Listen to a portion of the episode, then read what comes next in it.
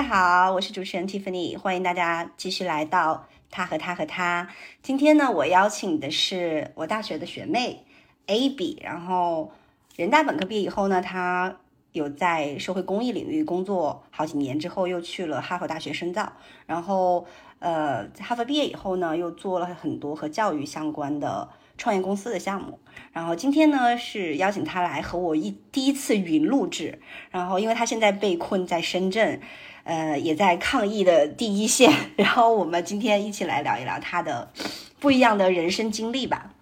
Abby，你可以自我介绍一下吗？OK，好，大家好，我是 Abby。然后，呃，对，就是刚才 Tiffany 已经说了，我们是大学的时候相识，然后大学的时候就非常的仰慕 Tiffany 学姐。然后我我是啊，本科毕业之后就是在公寓公公益领域，就是做社会创新的研究，然后也做过一些城市的政策的咨询，包括说可持续发展啊等等的。然后后来在美国上学，学的也是公共政策相关的专业。然后后来就在呃波士顿工作，呃主要是从事教育行业、教育科技。回国之后呢，是有三到呃三个创业经历吧，就主要也是在这个儿童，然后教育科技以及就是游乐的这个领域，主要是围绕着人的这个玩和学相关。然后有一些自我的探索，然后今天很高兴来到他和他和他的这个播客。就是我先讲一下，嗯，邀请你的原因，就是我我老感觉是印象中学生时代的你和近几年创业这个过程中社会化的你好像。反差特别大，以前感觉你就是那种，嗯，说话很小声，因为本身你就小小的嘛，然后很乖乖的那种学生的样子，然后突然呢，这几年就是经常会很自发的去组织一些行业聚会也好，朋友聚会也好，哎，就感觉是一个大女主，所以感觉有一种活开了的感觉。我相信背后肯定是有很多精力去支撑这种。变化有可能是你自己内心的，也有可能是我作为第三者的那种认知上的变化。那可以简单的请你分享一下你本科毕业之后这几年将近十年的一个际遇吗？好呀，好呀，我先就是不直接回答说这个变化的呃主要的原因吧，就是还是呃讲讲这几年都做了什么。然后，其实，在过去的十年当中，就不管是我的就是个人的这个内心，甚至说是性格。呃，以及就是从事的行业啊，甚至说人生的规划都是发生了很大的变化。因为可能听众们也有这种感受吧，就是其实你从二十岁到三十岁，就是嗯，从呃自己从学校到社会，然后有的人甚至成家立业嘛，就不管是心力上还是学习上、技能上，呃，都会有很多的这个叫 transformation，就呃非常大的飞跃。然后我自己也是的。我其实呃，本科毕业之后就是开始从事政策咨询的工作嘛。然后当时其实有一个我会认为是一个改变我人生经历，就是 life changing 的一一些事情，就是呃，二零一三年的时候，就是呃，有的朋友可能知道，就是四川呃发生了另外一个非常非常大的地震，其实它的级别是和呃零八年的汶川地震是差不多的。所以震后呢，我也在灾区待了很长一段时间，就几乎一整年。都在震后，因为我们是研究这个灾后重建的政策，以及说这个社会创新机构可以在灾后有哪些作用这样的一个话题。然后在那边的话，就见证了很多的民生的问题，然后包括说就是我们的这个调研的车辆总是行驶在非常非常这个破败不堪的这个灾后的公路上，就还现在想起来也还是很危险的。然后包括说晚上的时候，你总会。会担心有余震啊，怎么跑呀这样的问题吧，所以也是我人生中第一次，就是真的是去直面生和死这样的一些呃 moment。然后嗯，也在这个过程当中建立了我自己对于就是整个社会，包括说一些新的人生观吧，就从原来的这个学校的这个 bubble 里面去把我拽出来了，然后去看到呃，当灾害和贫困问题和留守儿童问题和比如说女性的这个问题相交织的时候，它其实是非常非常复杂的，然后也是非常的需要这个各方就是去努力吧，包括不管是政策制定，还是说比如说 NGO 的努力，还有就是经济发展啊，整个结构的调整，所以这个事情呢，就是其实是我后来很多呃这个人生规划或者决策当中的一个底色。就举个例子啊，就本来呃我研究生的时候是要读呃这个公共政策嘛，因为我这个工作是在我研究生之前去做的，所以在但是在这个呃底灾去做政策咨询的这个经历，就让我看到了其实政策的制定和执行的过程当中，你会遇到很多很多就是普通人的这个他是不是能接受，以及他能不能去执行的这样的一个问题，就比如说呃对。对吧？就是对。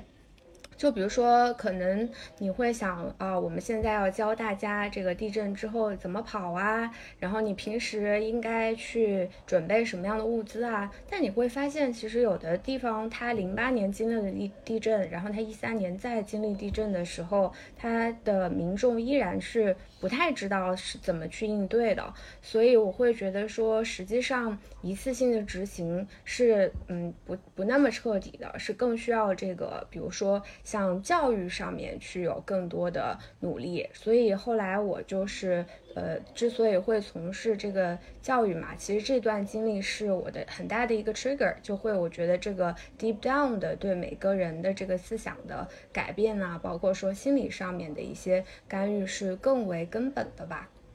所以后来我们也是看到比较好的改变，是比如说一些机构他们会在把这个灾后的重呃灾前的这些防御啊，包括说灾后的一些这种呃这种心理建设做到学校里面去。就比如说像呃在学校里面就做一些非常有意思的小朋友能接受的这个呃活动吧，然后真正的把这个灾害的预防做做到。呃，每一个人的心中，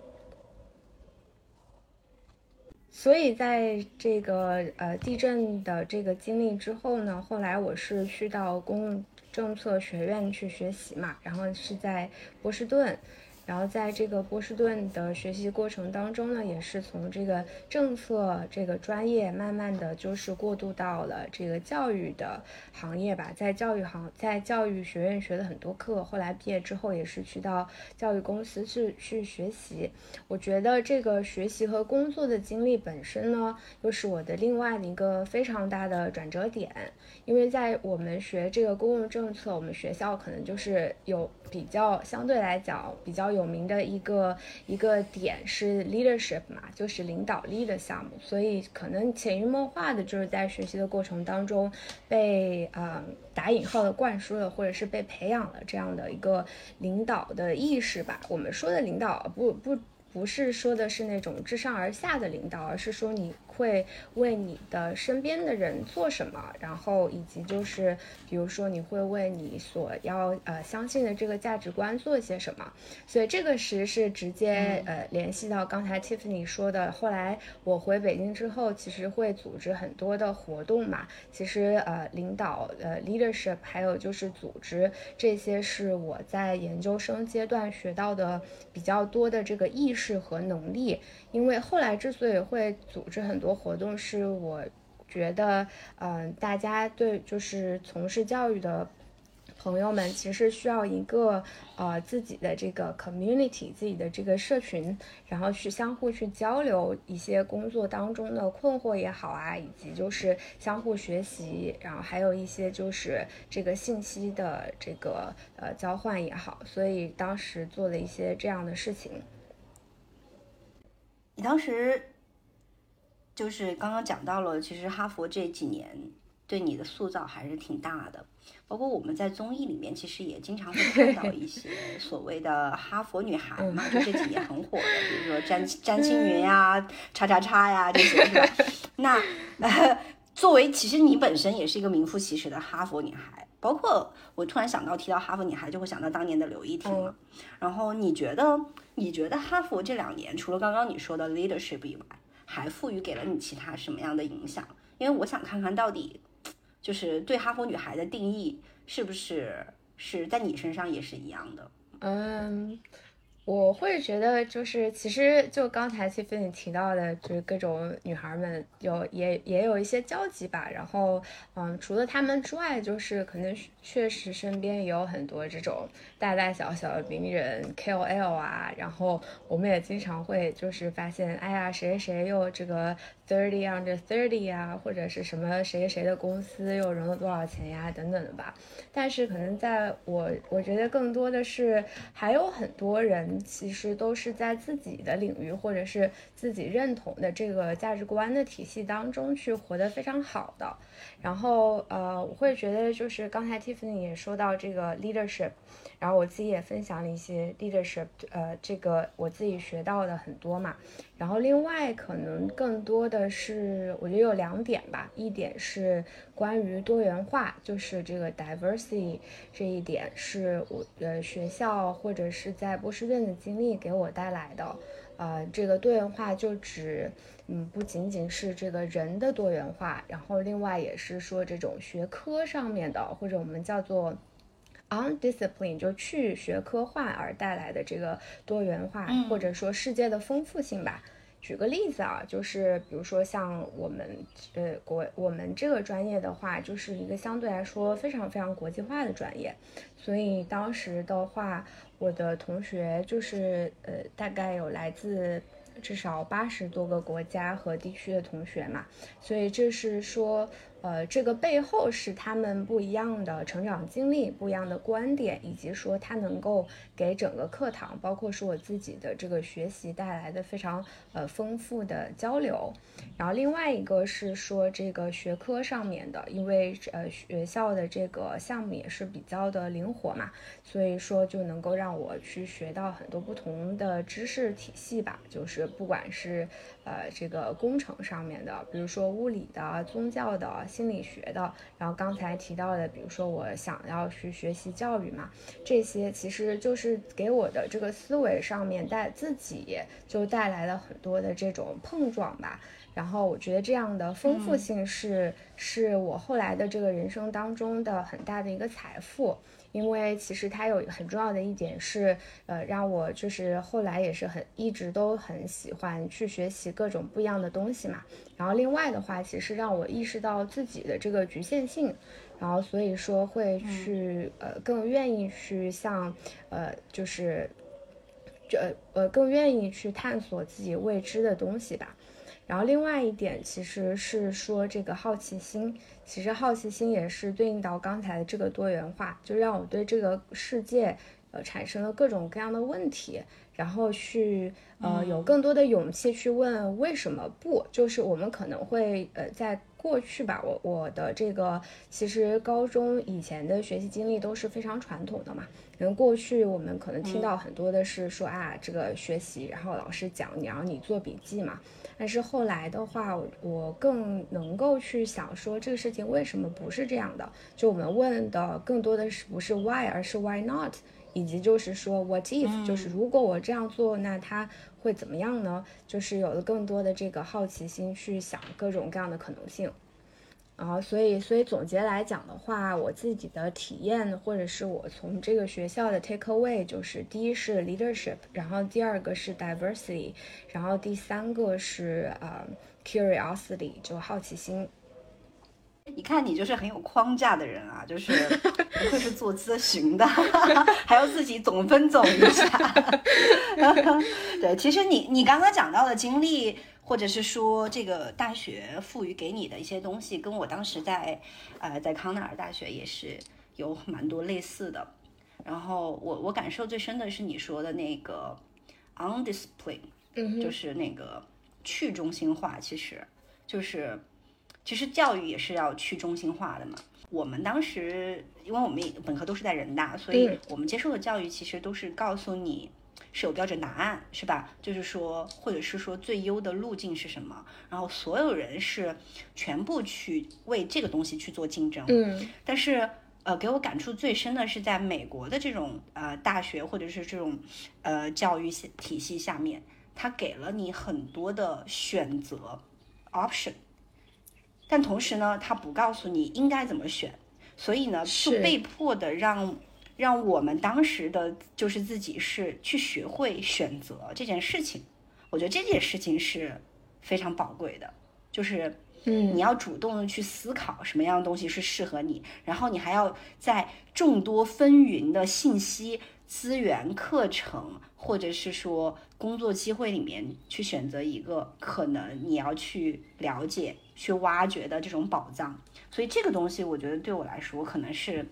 一个改变人生的思维方式。是所以刚刚你讲到这个的时候，我还觉得挺好的。是这个，我也是想 echo Tiffany 说的这一点，嗯就是说关于选择以及说它背后的这个决策的机制嘛。因为我印象比较深刻的就是说，其实呃学校也不会特别的规定说你以后一定要做什么啊，但是呃其实在中国学校可能也没有这个规定吧，但他们可能问的更多的问题就是说。呃，你如果你去老师的这个办公室，他更多问你说你想干什么？好，那你说啊，我以后想当一个老师。那老师可能就会问你说，嗯哦，那你为什么要当你这个老师，对吧？然后你可能说我有三个原因，一二三是什么什么。然后我觉得老师很多的工作是他在向你提问，然后他去帮助你更好的思考。他说好，那你这三个原因，我可以给你一些我的反馈，然后。嗯，然后帮你去做这个呃决策，呃，帮就辅助你去思考这个决定吧，而不是说哦你这个是好或者不好，就没有太多的这个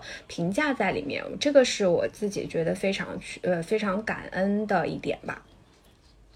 嗯嗯，就是好的教育，我觉得可能是因为最近也是带带孩子，有一点点的这种感触，就 是嗯其实好的教育者其实他是一个 facilitator，他是一个能去助推这个东西的一个旁边的第三者，他不是是一个一个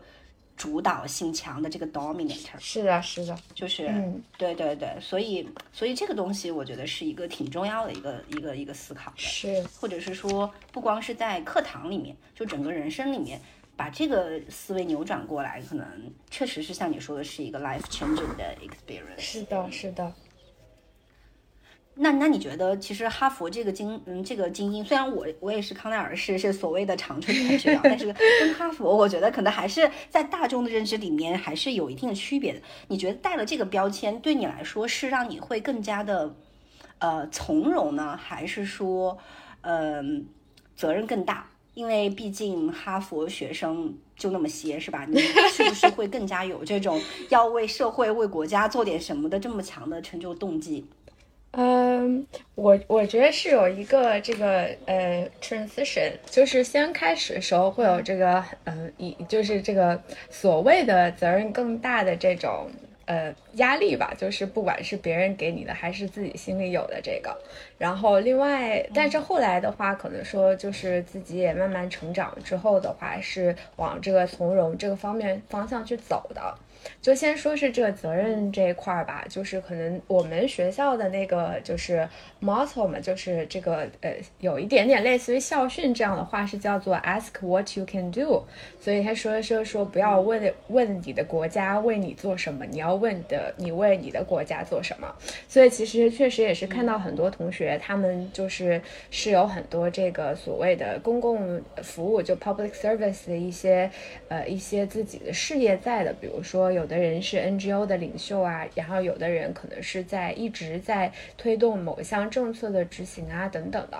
所以说可能我们在学校的这个经历当中，自然而然的就在这个环境里面会去想说啊，我也。我也想要是去去做一件什么样的事情啊？然后我自己的话，特别特别关心的领域是这个女性的成长啊，然后还尤其是这个在乡村的女性以及就是城市的流动儿童，呃，他们的一些教育资源的均等化呀这样的话题。然后这一份的责任感呢，还有另外的一些来源是我们讲这个 entitlement，就是可能说，因为呃，Tiffany 也是在藤校嘛，就是或者说是在一些比较好的学校。校，你都会听到这个词 entitlement，就是说。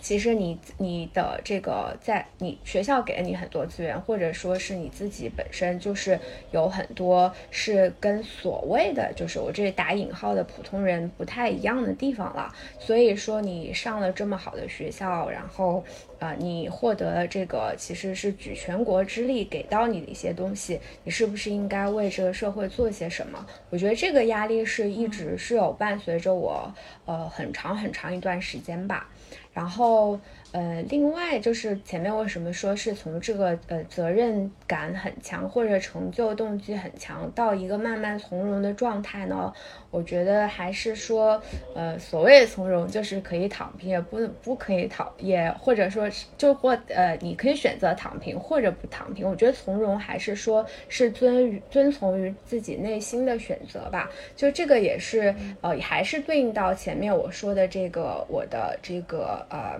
见证过世界的这个多元化，以及是 Tiffany 说的这种这种 options。其实我想要做一个什么样的人？呃，是我自己可以去决定的，就是会让我有了更多的底气。就即使说我今天好，我想做一个呃小学老师，呃不是说小学老师不好啊，就是我想做什么都可以的这样的一个状态，是我会比较呃，我觉得这是学校一部分给我带来的吧。你后来其实回国也有，就是在呃。加入别人的创业公司，也有在自己尝试做自己的这个教育公司。嗯，你当时为什么会就是做这个选择，或者是说你觉得中国的现在的目前的这种教育，呃，还缺乏什么？然后这点是你特别想要去呃贡献的。嗯，我觉得这个问题其实跟我在就是回国之前的一些经历还是有一些关系吧。就是因为前之前呢，我是在一个就是。呃，也是在波士顿的一个教育创业公司，然后有有的呃朋友可能听说过有一个学校叫 Minerva，然后 Minerva 它是一个世界大学嘛，然后这个学生们可以在不同的这个校区去学习，然后就是不是说你大学是在同一个地方的，然后也有很大的这个自主权。当时我在波士顿的这个公司呢，其实是想做一个这个呃高中生版的 Minerva，也就是说我们其实。是从全世界各地去招募高中生，然后为他们提供这个课程，有线上的课程，也有线下的课程，所以就是你可以理解为是一个高中的世界学校这种感觉的东西。所以我其实在这个过程当中，就是建立见证了很多学生他们的这个视野的打开，以及说当你给到他们的自由度和这个探索自由度的这个方法之后，是有非常非常多的。呃，我觉得很很像一个魔法一样的事情的改变吧。你会发现，其实，嗯，高中生们他们能够去提出的这个观点啊，以及他们可以做到的这个发明创造，是呃非常惊人的。然后，所以我是有一个这样的经历之后，回国之后呢，是想说我们怎么样能够去用技术去改变一些现有的这个教学的方法，以及说就是前面我也提到，我对于这个教育公平是很感兴趣的嘛，怎么样去用技术去把更好的教育带给其他的这个就是非一线城市或者是一二线城市的孩子们吧，就有这样的一个心态在里面，所以当时。呢，也有一个有非常好的这个呃加入创业公司的机会，就去到了这样的平台。嗯，后来为什么要自己出来做？你觉得在你加入的创业公司和你想象中有什么差别吗？嗯，让你觉得还是要自己撸起袖子来干。嗯，我觉得呃两个方面吧，第一是这个价值观方面的这个挑战，然后另外一个方面其实也是个人兴趣的这个挑战嘛。就是我觉得可能说也是跟一个国情有关系吧。当时我加入的这个创业公司，我自己是获得了非常非常多的成长，就我有很多的责任，然后也有特别多呃要去呃。在一线解决的问题也有很多是需要在战略上面进行的研究，但是为什么后来就是选择出来了呢？呃，是因为在当前的这个国情之下，很多的这个教育的产品，就是会呃不得已的，就是说还是极其的结果导向。然后极其的这个呃，至少有有很大一个部分还是延续了之前的这个填鸭性呃填鸭式的教育吧。那这是方式方法上的问题。另外一块的话，是因为。嗯，这教育公司嘛，它既然是一个公司的话，它是有它的这个商业的目标存在的，而商业的目标和这个教育的这个作为一部一定程度上的公共物品，它是有这个矛盾的，所以我一直是有在去。呃，在这个就是商业价值和教育价值当中的一个一个挣扎，一个 struggle，很大的 struggle。就举个例子来讲好了，就比如说有的孩子小朋友他学一些东东西，它就必须得是二十节课嘛，但是呢。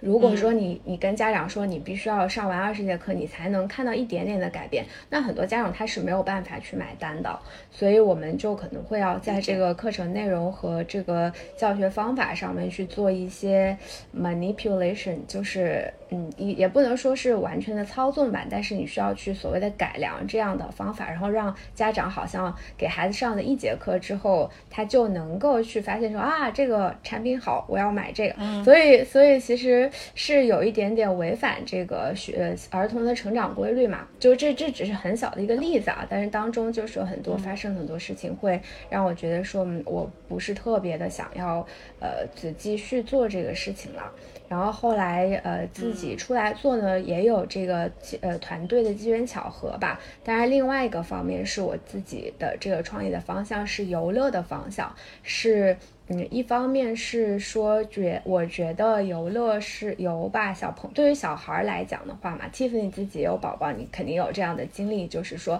其实他的这个玩儿就是学嘛。就是其实他在这个 play 的过程当中会有很多很多的这个成长，然后包不管是对于他对于世界的，然后他的认知的发展呀，他的这个呃这个情商的发展，所以我当时就想说，我想做一个呃这样的空间，然后让小朋友能够在里面去自由的探索，然后在这个他在玩的过程当中，其实他就已经成长了。就我觉得这个产品是是很很很很 make sense 的。就当时是是那样认为的嘛，所以就开始啊这样的一个探索。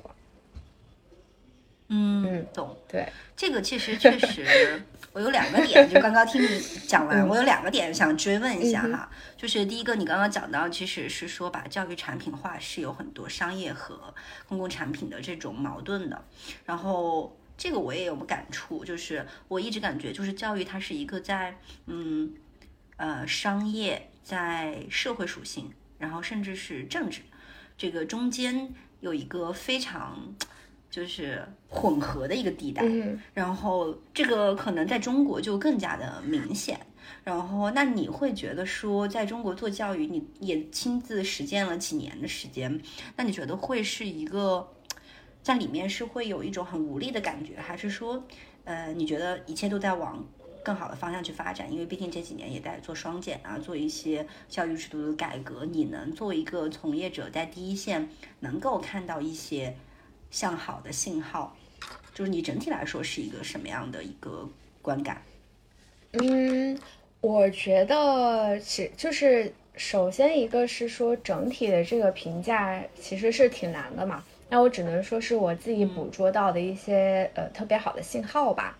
啊，一个是说，就是呃呃，就凡事都是有两面性嘛。就虽然说很多人觉得这个呃教育科技的公司啊，各种大厂就是让家长都越来越卷了。但是另一个方面，我们确实会发现，就是三四线城市的家长是受益于这样的资源的。就是说，换句话来讲，比如说有一些这个呃 AI 的学英语啊，或者是嗯，就是这个外教英语这个这个领域嘛。就是很多你想三四线城市的家长，甚至说五六线城市的家长，他们可能也是很爱学习，也很希望孩子能够去接触到更大的世界。他之前可能身边是没有这样的幼儿园嘛。有没有这样的资源？那他通过这样的教育产品的话，确实能够让孩子去享受到和一二线城市一样的这个呃学习的机会吧。我觉得这个是一个挺呃，对我就从绝对的这个角度来看的话，是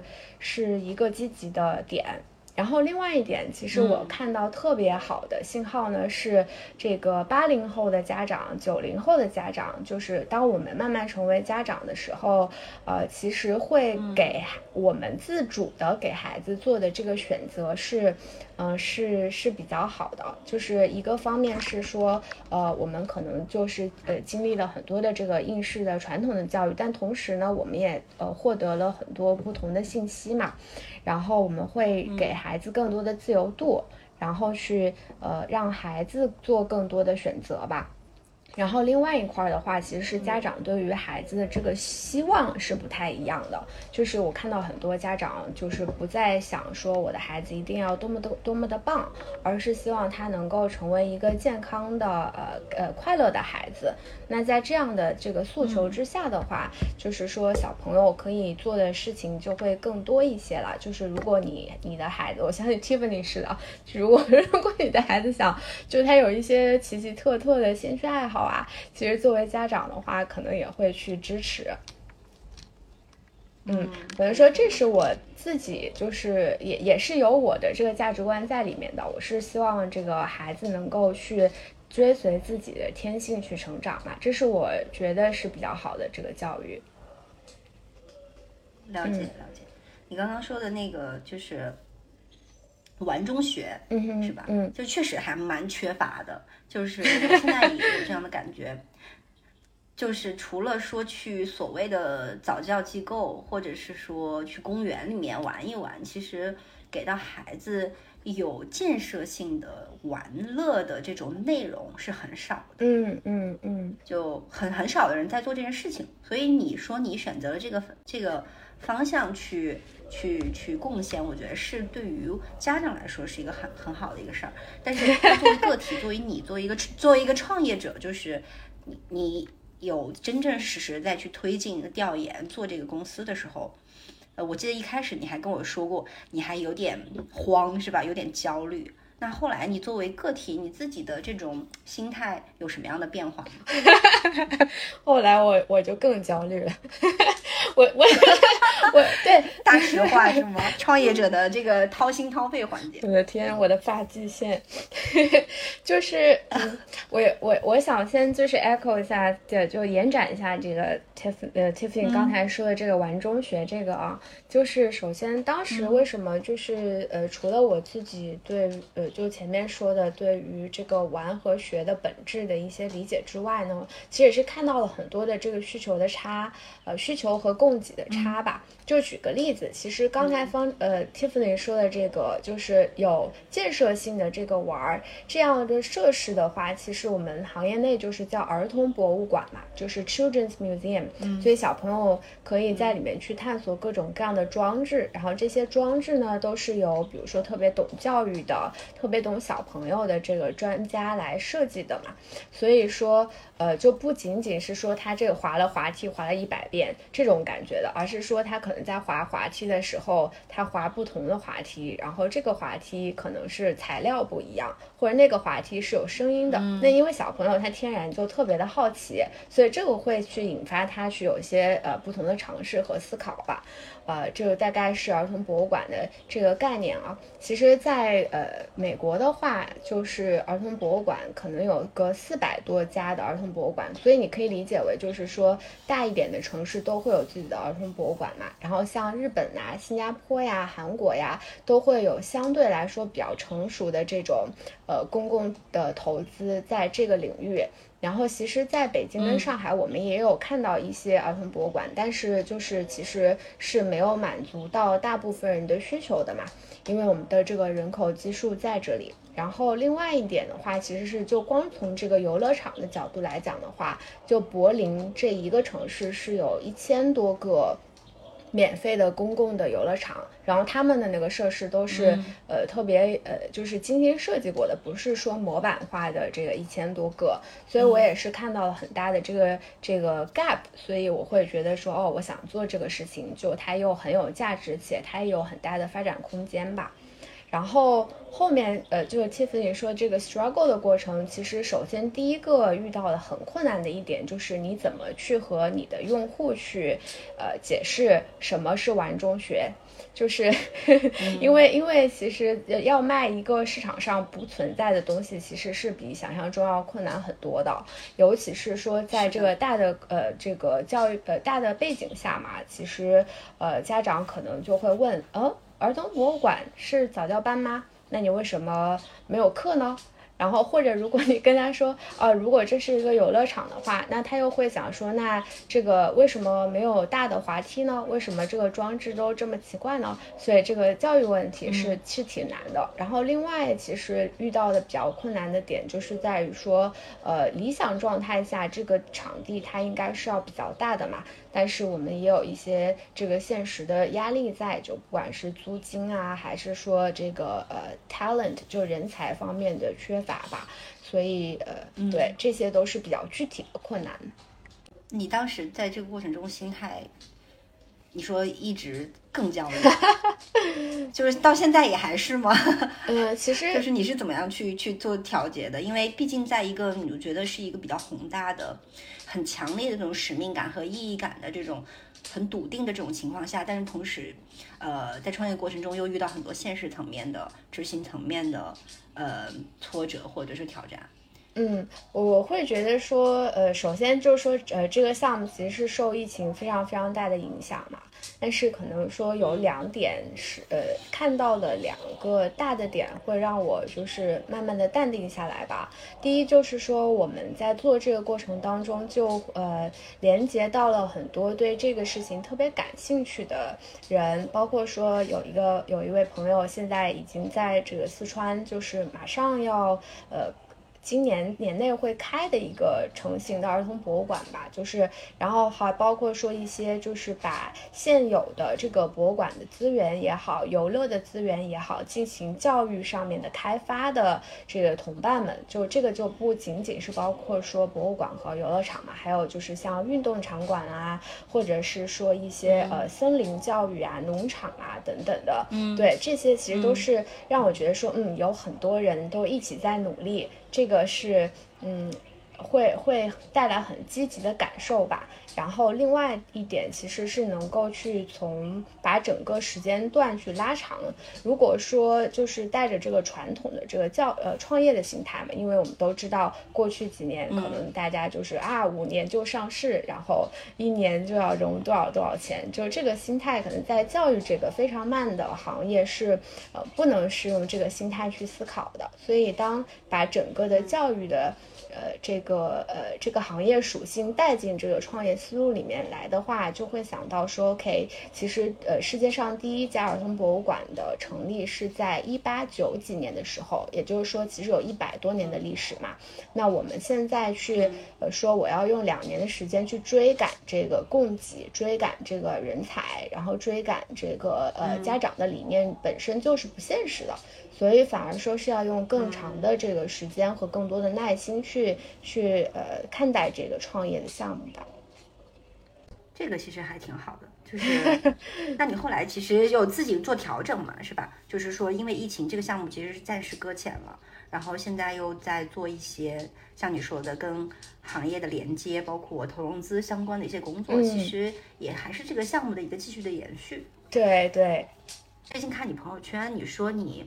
呃，买了一套书，就是在家里囤了特别多，叫了不了不起的女孩嘛，说可以免费送给身边的朋友。就是当时为什么要做这个动作，就是做这个朋友圈的公益行为。嗯哈，呃，首首先就是关于送书这个事情，是我比较喜欢做的事情啊，就是嗯，包括说我我有一些我自己就是。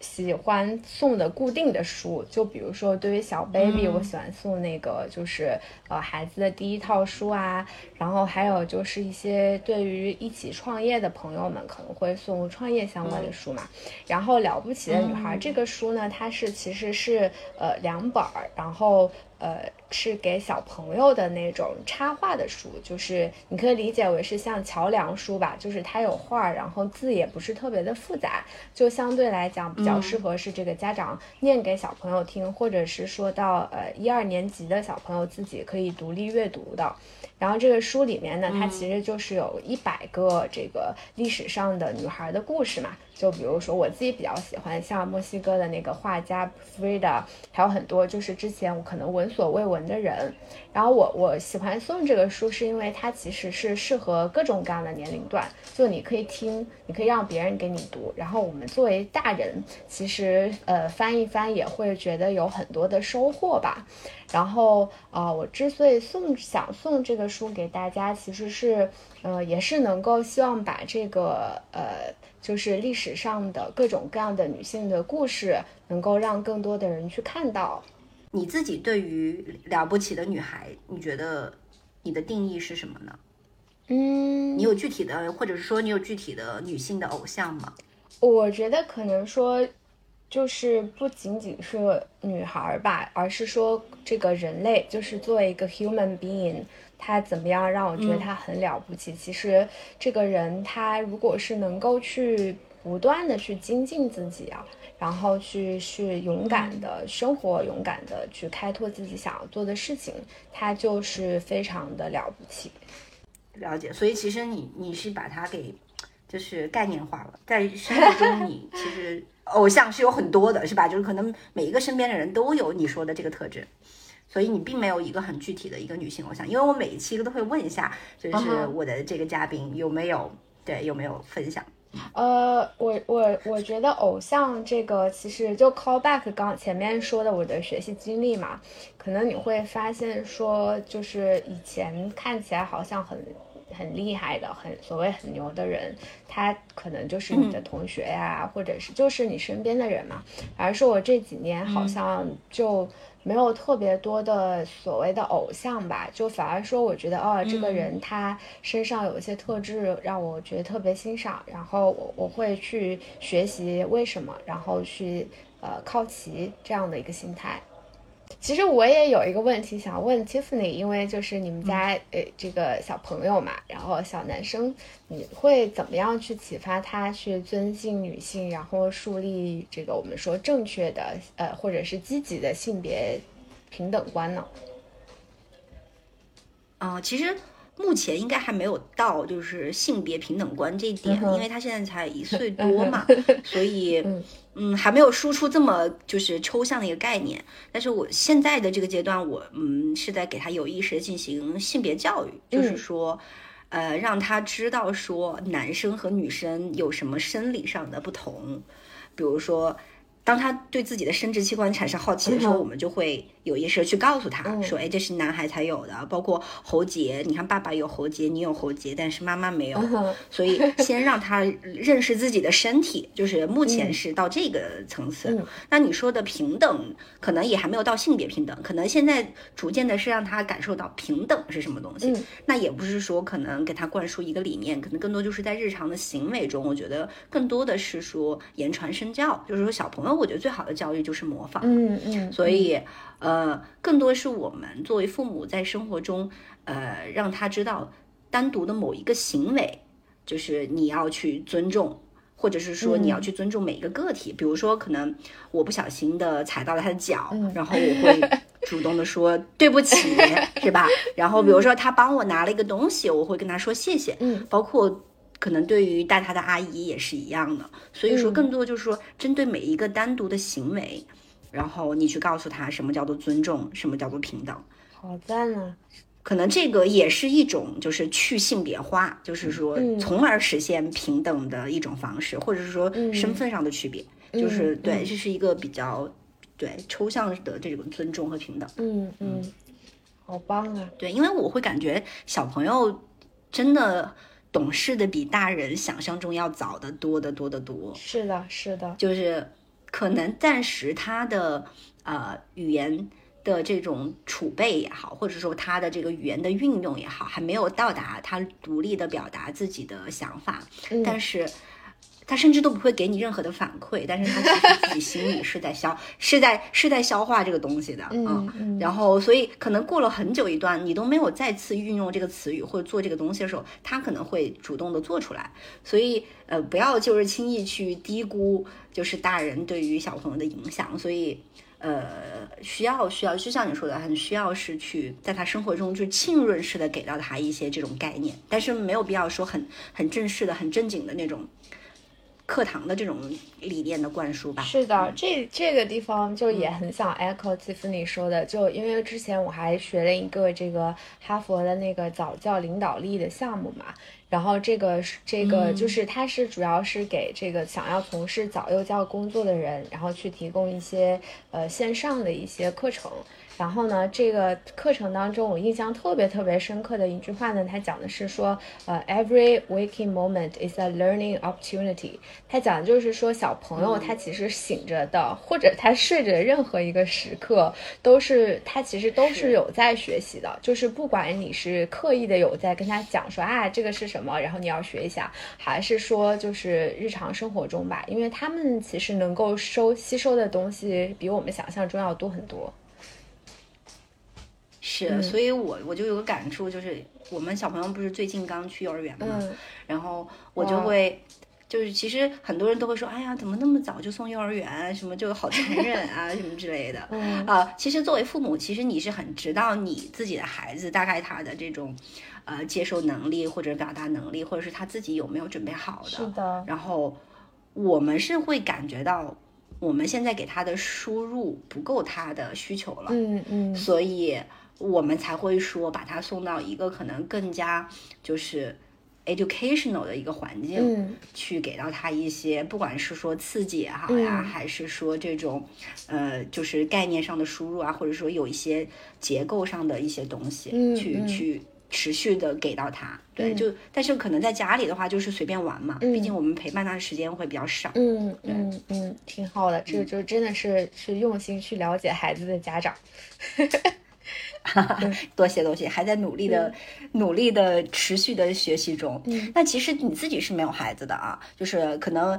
你如果说之后有了孩子之后，作为一个教育行业的从业者，你觉得你想给他什么样的教育呢？嗯有哪些点是你觉得一定要给到他的，觉得很重要的？嗯，我我觉得我首先我其实还是挺佛的，然后我我跟我先生都挺佛的，因为我我先生是学物理的嘛，所以他可能说见过更多所谓不是我见过的那种呃，就是世界的。不仅仅是这个世界的多元性嘛，还有很多这个物理世界，就微观世界、宏观世界，所以反而就导致我们俩好像觉得人生就是沧海一粟，然后一粟还是一粒啊。觉得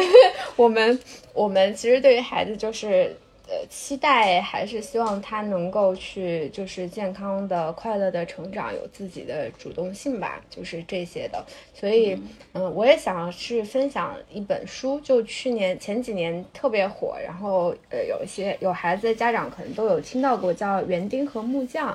然后呢，它其实是呃，作者是美国的一个研究完中学特别厉害的一个教授写的。然后这个教授有很多书的，就是书名就会让大家很有共鸣，比如说《摇篮里的科学家》呀，还有就是这个叫呃。Baby 哲学家呀之类的书吧，然后园丁和木匠，他只是大概就是说家有两种家长嘛，一种家长是像木匠型的家长，就是他其实心里有一个呃，你孩子你应该成为什么样子的一个样板，然后他会去嗯。把你做做就是作为一个木头，然后他去打磨你，然后让你成为他他想要做的这个家具这种家长。然后另外一种家长呢，他是一个园丁。那这个园丁他做什么样的工作呢？他其实是呃会去想啊这个种子它适合什么样的条件，对吧？然后但同时呢，他也会去承认说这个这个呃其实呃每个种子都是不一样的嘛。然后我作为家长，作为园丁，我能够做的是，呃，为你提供很好的这个生长发芽的条件。所以，呃，只是而反而说你能长成什么样子呢？我不会有特特别多固定的这个干预，然后我会觉得说我自己可能会是一个这个园丁类的家长嘛，希望能够呃为孩子提供他想要的东西。嗯，同意同意。嗯，这个跟之前我们去那个呃五指山那边去参观一个茶园，嗯，然后当时那个茶庄的老板就非常骄傲的跟我们说，我们这里的茶就是。嗯品种上没有什么特别，但就是因为环境特别的好，嗯就是嗯我们把它种在这里，就是也不用给它打农药，也不用太多的给它施肥，它就能长得特别好。哦，所以其实我们要做的都是把它这个种子种在一个适合它的环境下。嗯嗯，好酷啊！求购买链接。对对对，它确实那个味道会还蛮蛮丰富的啊，就是需要你去慢慢的去品的。嗯嗯，因为我是非常的对，刚刚你没有没有，爱茶的人是吗？我非常 into 有有机农业。啊，OK OK，那你刚刚其实有就是透露稍微透露你自己的个人的感情生活，就是聊到和你的先生 先生，就是呃，因为我自己作为一个朋友也还蛮了解你的这个婚姻嘛，就是婚恋的这个个人生活的啊，就是这点是我特别对你很好奇的，就是嗯。嗯、你是很有意识的，当做项目一样再去很积极的，不管是说 dating 也好，还是去了解就是身边的异性，然后最终找到了一个我觉得很适合你的先生，然后我想就是也请你分享一下，因为其实我觉得现在中国的女生啊，嗯大部分还是比较被动一点的，就是你怎么就是转换这个思维，变成一个比较主动的一个思维。嗯哼啊，这个 就是这个，其实还是一个挺大的话题吧。然后，首先我需要声明的是，我没有觉得就是我一定要找一个先生。然后，其实这个这个起点是这个很重要。就是这个起点其实是在于说，呃，我我还是对我自己做了一些分析，然后就是呃会去想说我到底需不需要这个亲密关系嘛？其实一开始的时候倒是没有想说，呃，就是是不是以结婚为终点，而是说我需不需要亲密关系来这个角度来去想这件事情。然后呃，也是对我自己做的这个内在的、外在的剖析嘛。因为我经常会跟我一些这个单身但是想要去恋爱的朋友想去去分享说你，你得先想好你要不要。如果说你其实自己已经过得很好，且你也不是特别需要这个另外一个人的话，那其实也没有太多的必要嘛。因为毕竟就是说这亲密关系，客观上来讲，它就是费时费力的。然后，嗯呃，就首先就是说认清了我自己想呃是要的话，然后就是等于说树立了一个初期的目标嘛。然后就刚才季父也讲了这个项目管理，所以我也是做了一些我们说的这个。backward mapping 就是做了一些反向的一些计划，就是说我对这个呃这个亲密关系，就是呃从一个大概三到五年的一个规划来讲，就是比如说给它分了阶段，就是我想要。这几个月的时间来去探索什么事情，然后大概什么时间点需要做到什么程度吧。这个可能说有很多朋友反馈说你这个也太理性了，然后我也承认可能呃对我来讲也有一些运气的成分在吧，因为我跟我先生这个在一起的过程相对来讲是比较顺利的。然后就是呃定了这个时间节点的各种各样的目标，比如说三个月呃要认识多少人，然后呃后面就是比如说一年要有一个 relationship 这样这样的节点之后，我就开始去再拆这个特别具体的目标，就是比如说呃就前面也说了嘛，就是呃要 date 多少人，我就想说那这些人他会从哪里来？如果你是一个销售或者你是一个互联网运营的话，你肯定非常的理解我说的这个。意思就是这些人从哪里来，对吧？那呃，given 我的工作环境，比如说，如果我目标所及都完全没有男的，就当然因为我是那个呃异性恋嘛，就是没有男生，那我怎么找到 我可以 date 的人？然后我就会去想，那渠道有哪些？然后我怎么去接触到这些渠道，呃之类的吧？就其实是一个非常非常获呃 非常非常获客的一个角度去想的。然后当然其中有一个我想分享的特别重要的一个点是在于说，呃，我我。我理解这个 Tiffany 说的这个主动性啊，更多的是跟我自己的需求去适配。因为我也是在特别年轻的时候有一些这个就是呃亲密关系中的挫折，是说你想要去成为别人希望你成为的那个样子嘛。但是可能就是也是今天我们讲一个很大的主题，是我活开了，以及就是探索什么是真正的自己。所以我也是同样的在亲密关系当中，我更多的是问我自己想要的是什么样的人，然后去根据我自己想要的什么样的人而去再去找说，嗯，对方他是一个什么样子的，然后再去想说，呃，我能不能成为。能不能做到他想要的那个度，或者说换句话来讲，是一直在寻找我们两个人之间的这个匹配吧？就我可能已经过了那个就是很感性的阶段，说哇这个人好帅啊，然后我就 就就就想要什么怎么怎么样这样的一个阶段了，更多的是想向内去探索。嗯，我觉得这个还挺重要。其实你刚刚专门去。提了一下，就是这个积极，其实并不是说我恨嫁，或者说我一定要在多少岁之前找个人嫁出去，而是说，就是说，当我明确了我需要一个亲密关系的时候，我首先还是要自己进入这种状态，要去主动的把这个雷达给打开，然后要通过一些方式给到自己这个。就像你说的是流量也好，还是渠道也好，是的，是的，是的对这个才是能够就是以结果为导向的把这个事情完成的一个必经的一个阶段嘛。但是可能很多人。呃，传统上的，我觉得所我们中国女生其实挺缺乏这个恋爱心理学的这个教育，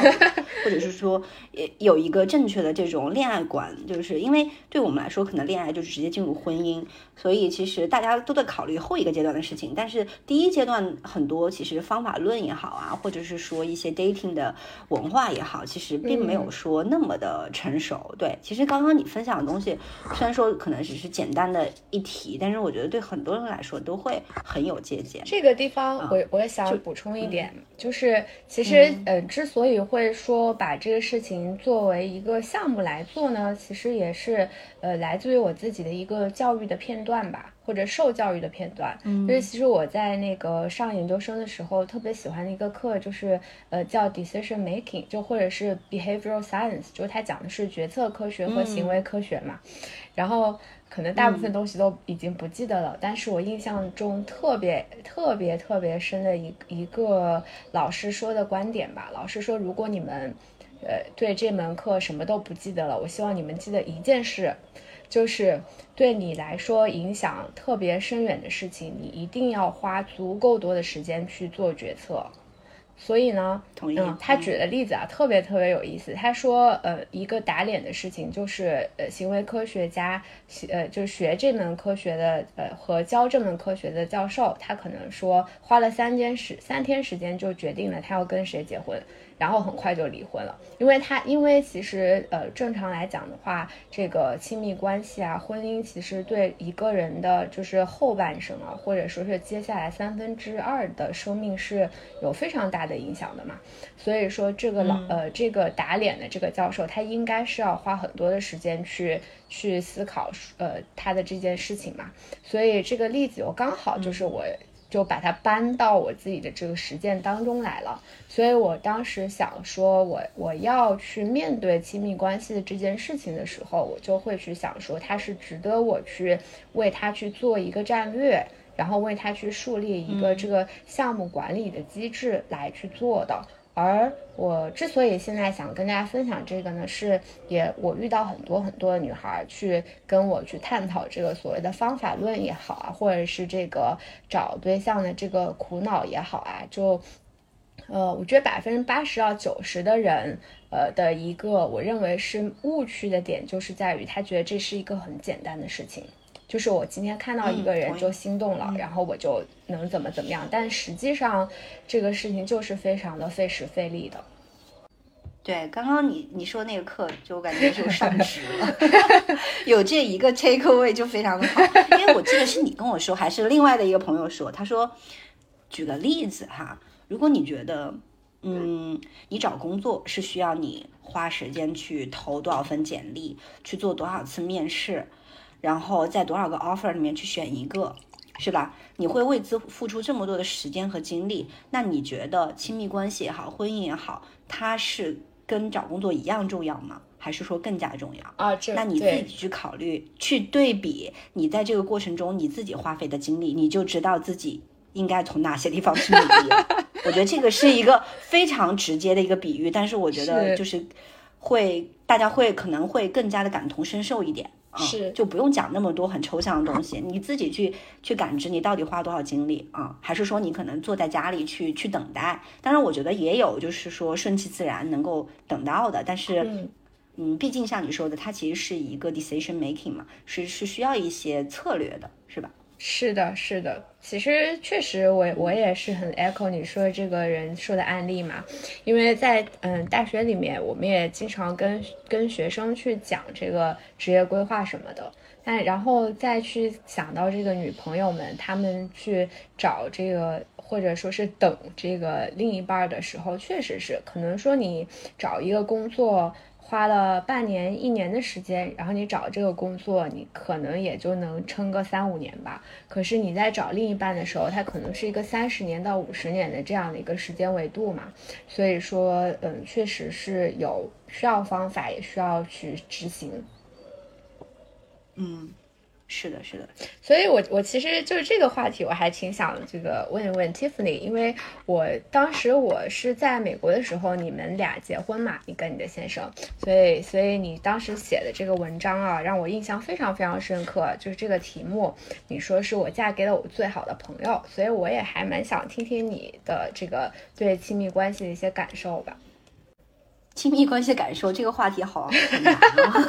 好好大哟。嗯，但是确实我感觉每个阶段感受是很不一样的。就是说，两个人在谈恋爱的时候，然后在进入婚姻，但是还是二人世界的以后，嗯然后呢，再进入可能有了孩子以后，真的每个阶段其实可能对于这个东西的理解都是会去更新的，嗯对对对。嗯。我们当时其实你说那个文章我都记不清楚我写的什么东西了，对，但是我记得，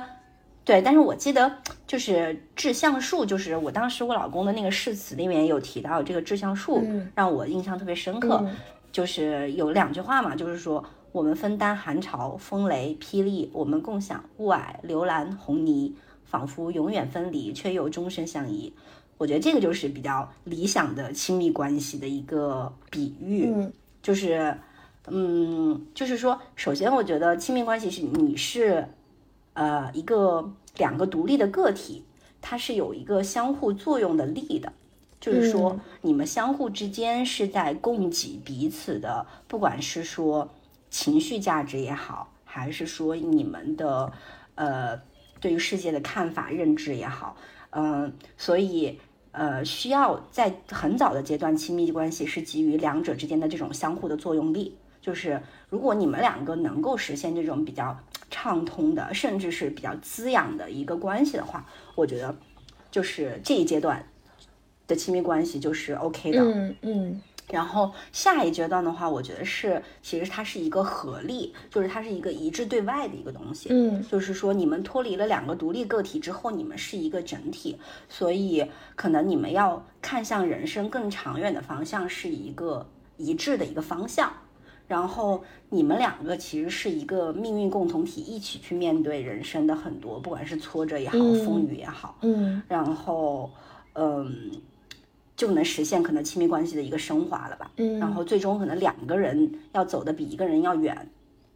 就是。嗯这个可能是简单的我对于亲密关系的一个理解，因为嗯到第二阶段就是我说的一致对外这个东西，可能就是到了我们这种呃中年，然后有孩子这个年纪，就非常的非常的明显，因为当有了孩子以后，嗯其实两个人的时间是很少的，可嗯能两个人就像是一个打仗的团队一样，尤其在可能有孩子的第一年，就是说、你你要在这个时间你负责什么，我要负责什么，然后这些事情是你来做，这些事情我来做，就是要划分很多很清晰的边界。哇那个时候其实两个人就像我说的第一阶段那种，呃，很 lay back，就是说很很浪漫，然后很滋养的那种状态，其实很少。嗯然后大部分时间是一个团队 teamwork 的一一种状态。所以这个时候就更考验，就是说你第一阶段是不是稳定，是不是达到一个相当的信任和默契，然后嗯呃，然后另外呢，你们对于长远生活、对人生的看法是不是一致的？嗯，然后这样才能决定你们现在团队合作的时候 是不是一个相对来说比较良性的状态。如果说第一阶段你们第一没有达到一个默契信任的程度，两个独立个体没有和谐的时候，就不稳定嘛。嗯，那可能其实在这种很无序、很混乱的这种状态下，就会产生一些间隙。嗯，那另外就是说，如果你们对于人生长远的发展的方向，其实，呃，不是特别一致的话，那你们对于，嗯，就是在做这种事的时候，你们其实价值观取向就会有区别嘛。是。那如果说眼前这些这些压力也好，这些焦虑或者说这些负面的东西，可能就会让你不想要再往前走。嗯，就是，对对对，就是可能是目前我对于婚姻或者亲密关系的一个。简单的理解吧。哇，这个真的是学习了，因为我们现在还没有孩子，就没有进入到那个非常多的这个。极大的压力的阶段嘛，但是我确实也是能 echo，就是 Tiffany 说的，就是包括说情绪价值啊，以及说两个人的这种，呃呃情感的连接，以及说知识技能上面的一些共享吧。因为我自己在呃创业的时候有很多的这个精神上的压力，包括说是这种经济上的压力嘛，我会觉得就是我先生还是我作为一个投资人吧，他给了我很多的他的。呃，不管是情绪上的，还是说呃这个见解上面的，呃分析上面的一些支持，是会让我觉得，就是我们两个人的这个这个 partnership，我们两个人的这种呃和所谓的这个亲密关系的合伙的机制，就是让我在当中获得了很多。对对，这个东西才是最重要的，尤其我会觉得说。嗯，其实有的时候，其实你的另一半就像一个镜子一样，就是他可能有时候他看到的你，就是可能比你更清楚。是，所以，对，如果能找到一个这样的伴侣，然后我觉得就蛮好的，就是他能看到你，可可能你都没有看到的那部分自己，而且他会让你做那部分自己。是。就是有时候可能就是你自己还在被社会的一些约定俗成的东西裹挟，或者说你自己还在纠结，就是不愿意承认真实的自己的时候，他可能鼓励你去做这个真实的自己。那我觉得这就是一个很好的一个伴侣的一个这个这个素质吧，就特别 supportive，然后特别 empowering。对对对，其实就是也跟家长是一样的嘛，就是说可能。这些这些底层的东西都是相通的。是是，我看你最近就是社交媒体里面经常关注这个中年危机的话题啊，因为正好我们刚刚聊到了这个 有了孩子以后的生活啊，我觉得那个就是中年中年生活的一个很大的标签了。那你自己怎么去看待中年危机啊？哦，其实呃，就是或者你有中年危机吗？我觉得我我可能快要到那个年纪了吧，但是我还不太确定我会不会有中年危机。我觉得可能中年危机更多是一种状态吧。其实刚才 Tiffany 提到的那个，就是两个人能不能形成一个合力来去一致对外，这个，嗯。其其实给我我的那个启发非常的大，因为我其实，在就是招聘啊，然后面试的过程当中嘛，遇到特别多的这种就是我们打引号的中年危机的人。然后，尤其是呃女性，我会觉得，就是当她们缺乏一个家庭的支持的时候，再加上这个，就是呃到三十五岁到四十三十五岁到五十四十五岁的这个区间吧，是在职场上面会特别特别的被动。有的时候你会看到条件特别好的候选人，但是因为呃有一点就是缺乏家庭的支持以及自己的这个自我意识，而没有办法去。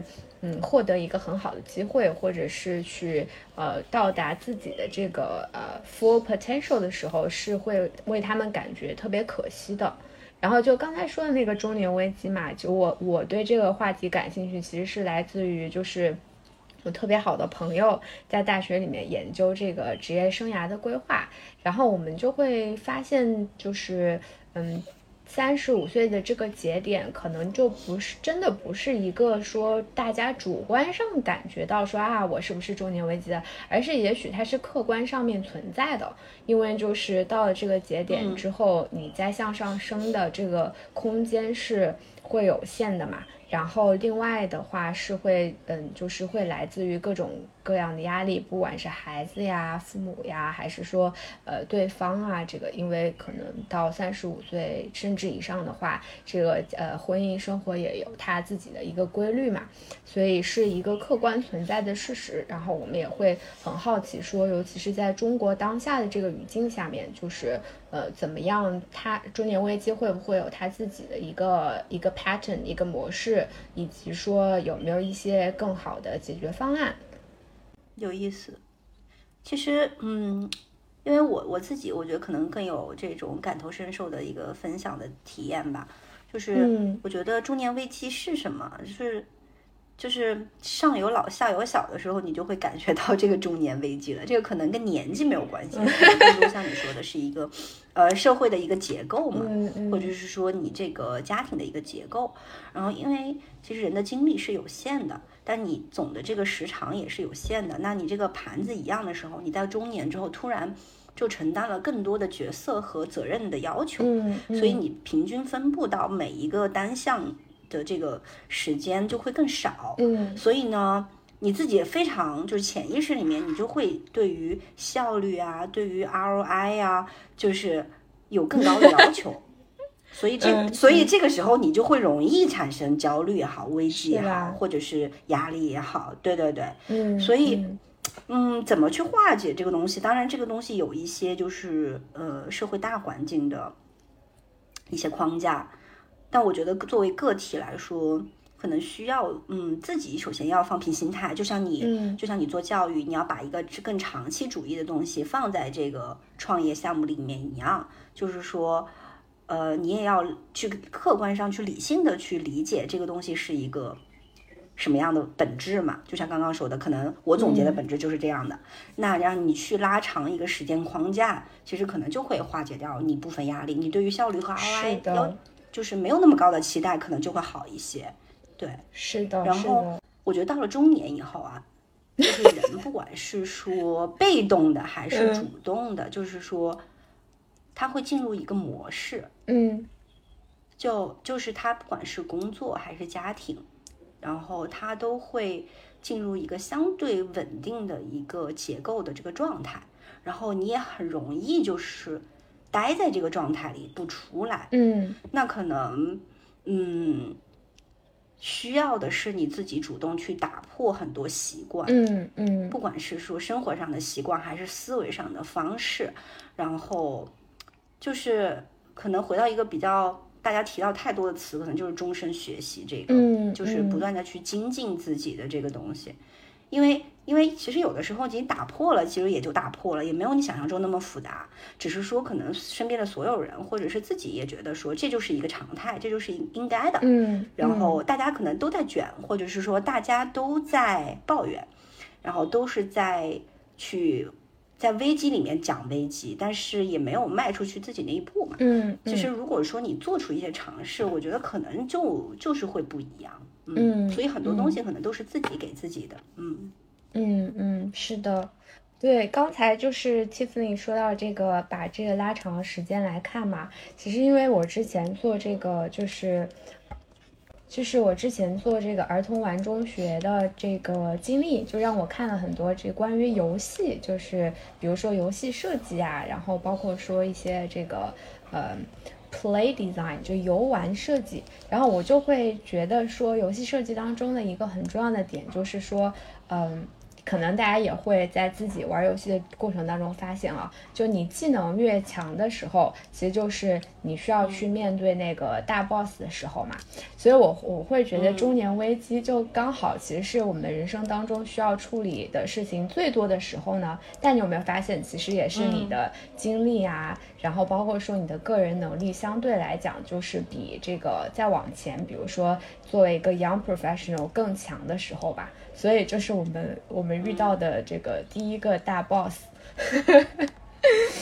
对 对，然后另外一点的话，其实我我有一个很深刻的感受，就 Tiffany 说能不能打破这个框架嘛？其实这个就回到我一开始说的这个呃 What if 和 Why not 的这个问题上面，就是说 What if 那如果我就是打破了这个框架，我又会怎么样呢？就是为什么不能再去试一试？可能会有一些不同的这个结果在里面吧。然后另外一点，我自己感受特别深刻的，其实还是在这个健康管理方面，就是因为，因为我我觉得二十岁到二十五岁，然后到再到三十五岁的，其实有一个很不一样的，你自己特别能够深刻感受到的是这个体能的这个变化嘛。所以说，有可能到再到你的这个呃其他的压力再上来的时候，人的这个应对的机制。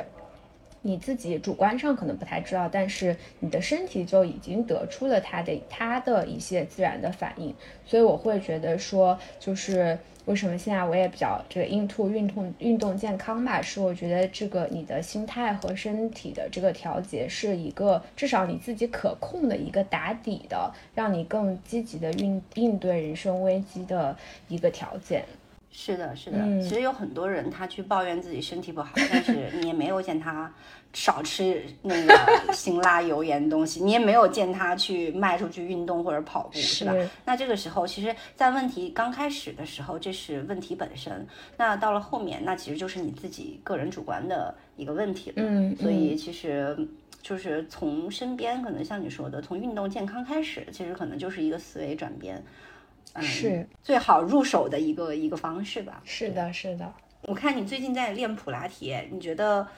这个呃，而且还挺着迷的。你觉得这个运动和你之前尝试的瑜伽呀、跑步啊这些有什么不一样？嗯，我觉得是一种科学性和掌控感吧。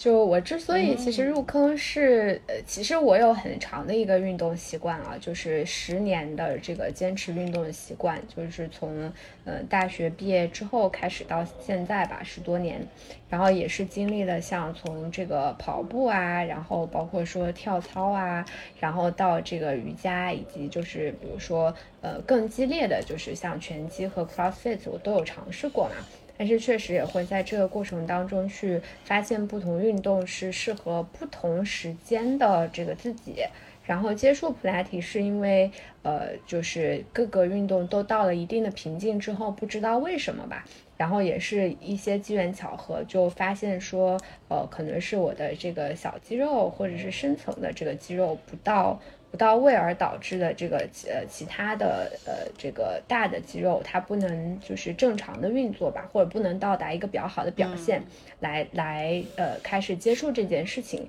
然后现在的话就是说，因为这个普拉提的运动，它对于你这个人本身对运动的理解，对自己身体的控制都是有很高的要求的。它其实讲究的是呃身心。还有就是，呃，这个大脑的控制三位一体嘛，我会觉得这个是把我的身体训练成为一个更聪明的身体。因为这个大的背景是，大家会，比如说，如果你刚刚开始练瑜伽的时候，或者是刚刚开始撸铁的时候，教练说你应该怎么动，对吧？或者教练说你应该哪块肌肉动，其实你不太能理解，或者是你理解了，但是你做不到。这个就是说，其实是你的大脑没有办法去调动那个肌肉嘛。那原因是在于，因为我们其实都是现代人嘛，就用脑过度，但是用身体不足的。所以呢，我会觉得说练普拉提是能够让我去更好的 train 我的身体，然后提高它的这个精准的运动的表现吧。所以目前是在这样的一个阶段，嗯，非常有同感啊。嗯，就是，但你你你有没有觉得，可能不了解你的人，在听完刚刚我们聊的所有的东西，就会觉得这个人好理性哦，就不管是说，嗯，不管是谈恋爱还是运动，都想的这么的科学和理性。就是，但其实我作为你身边的人，其实我是觉得你是生活中你是一个非常呃 sweet，然后 很就是就是很很感性的人，对对对。但其实这个就是我觉得这个分享很很有价值的地方嘛，让大家看到，OK，生活中可能生活中的人和他的他就他他外在的行为和他自己内内心的想法可能有这么大的一个差别，嗯嗯嗯。是的，我我可能或者说，你觉得你自己原来是一个理性的人吗？你觉得你很小的时候，你一一直这么理性吗？我还是相对来讲是偏向于理性吧，就是感性是呃一个部分，就是或者说我会觉得我可能是百分之三十五的感性，百分之六十五的这个理性在。嗯，但是我我会觉得说，可能理性不是那种就是呃很很直啊，或者是呃怎呃怎么说呢，就是非常。呃，理工男的那个呃，这个 stereotype 吧，而更多的是说我我可能这个分析的部分多于我的感受的部分，因为我其实是一个相对来讲，就是刚刚你也提到我比较 sweet 嘛，但同时我也是情绪没有太多变化的一个人，我本身就是这样的一个人，所以说可能我比较 nice，然后我也不是特别容易生气，是我本身就是这样的，对。啊，对，我觉得刚刚你说的那点很好啊，就是说理性其实它不意味着可能就是我们所谓的冷血，或者是说这个很生硬、很直接，是吧？我觉得理性它是一种呃分析的这种方法，或者说这种思维，就是说，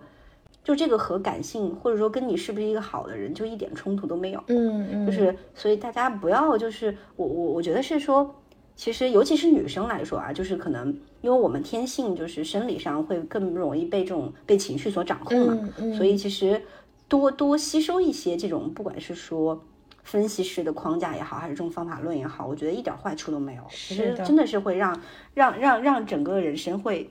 充实和多彩很多。是的，其实其实从这个人类发展的角度来讲的话，人应该就是呃，因为你有各种各样的这个 intelligence 嘛，就中文可能就是叫智能，这个翻译稍稍微有点生硬。就人有各种各样的智能，所以说你的这个呃分析能力和你的这个感性的能力，包括说去呃感受跟其他人共情啊，表达自己的情绪啊，它其实是可以同时存在的。且就是呢，这个这些不一样的能力，它其实都是可以被培养的。换句话说呢，就是有的人他可能本身就是特别特别的理性，但是呢，他的这种情绪啊，然后呃，包括说他的这个表达自己情情绪的能力和意愿，也都是可以在后面的这个阶段当中去发展出来的。嗯嗯嗯，你觉得你 后来就是不管是学教育好，还是做教育好，你是不是把自己当做一个教育产品？一样在做了，我就感觉你把自己这个人先作为一个教育产品，在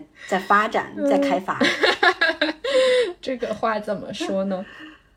就是就是就是我自己作为第三者的一个观察嘛，就我觉得你很好的知行合一了，就是你把很多可能。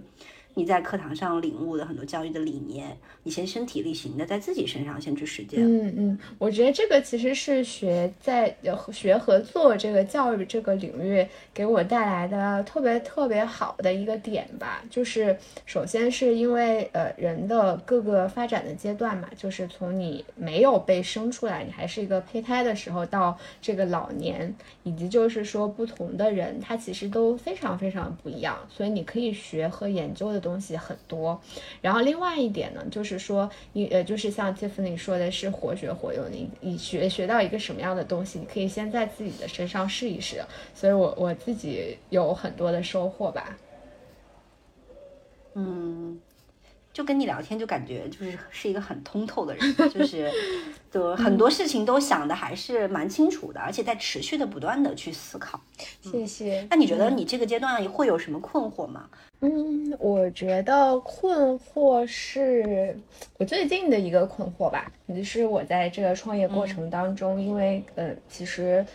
呃所谓的这种创业也好，因为你在做这个。呃，自己的公司的时候，是你面对的这个市场是千变万化的嘛？然后你面你能够获得的资源也是千变万化的。其实可能说没有人能够真正的教一个创始人说你到底应该怎么做才是正确的。那我会我的困惑可能是在于说，我当我面对不同的这个经验的分享和知识的来源的时候，呃，我应该去怎么做抉择？就是可能是我现在在进行的一个修炼。就比如说举个例子啊，就是可能有至少四个很主要的信息的来源吧。就一个是你去看成功的企业或者失败的企业都做了什么。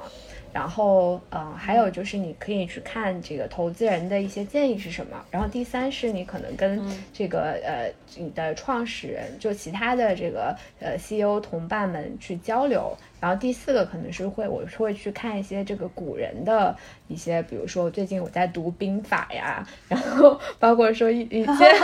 一些历史上的东西，所以我会觉得说没有人能够真正的告诉你说你应该做什么，所以这个是我我我现在想要去解决的一个问题吧。然后嗯，其他的困惑目前倒是没有太多。但有有有没有会就是觉得反而就是说，嗯，信息特特别多，然后你也知道怎么去找这些信息，然后就更难去得到一个结论了，因为可能不同的信息源告诉你的东西是完全不一样的。嗯，我会觉得可能是一个这个还是呃对应到一个词，我就是叫做 contextualize，就是呃 context 嘛，就是这个背景，然后所以我的意思是说当。呃，比如说你看 A 公司它怎么怎么做，然后它就怎么怎么样了，对吧？他获得一个很好的或者很差的结果，那可能我会更倾向于去去分析说他当时的这个决策的背景，然后他的各种各样的条件，比如说他的天时地利人和，然后同样的这个呃决策，可能在我的这个情况下或者我面临的这个挑战之下的话，我需要去做一些调整。嗯，换句话来说的话，我我会觉得说学习，但是是呃需要是带着自己的思考去学习吧。嗯嗯，理解理解。对，好呀，那今天就到这里啦。好的很的，开心今天和 AB 能够在你这个呃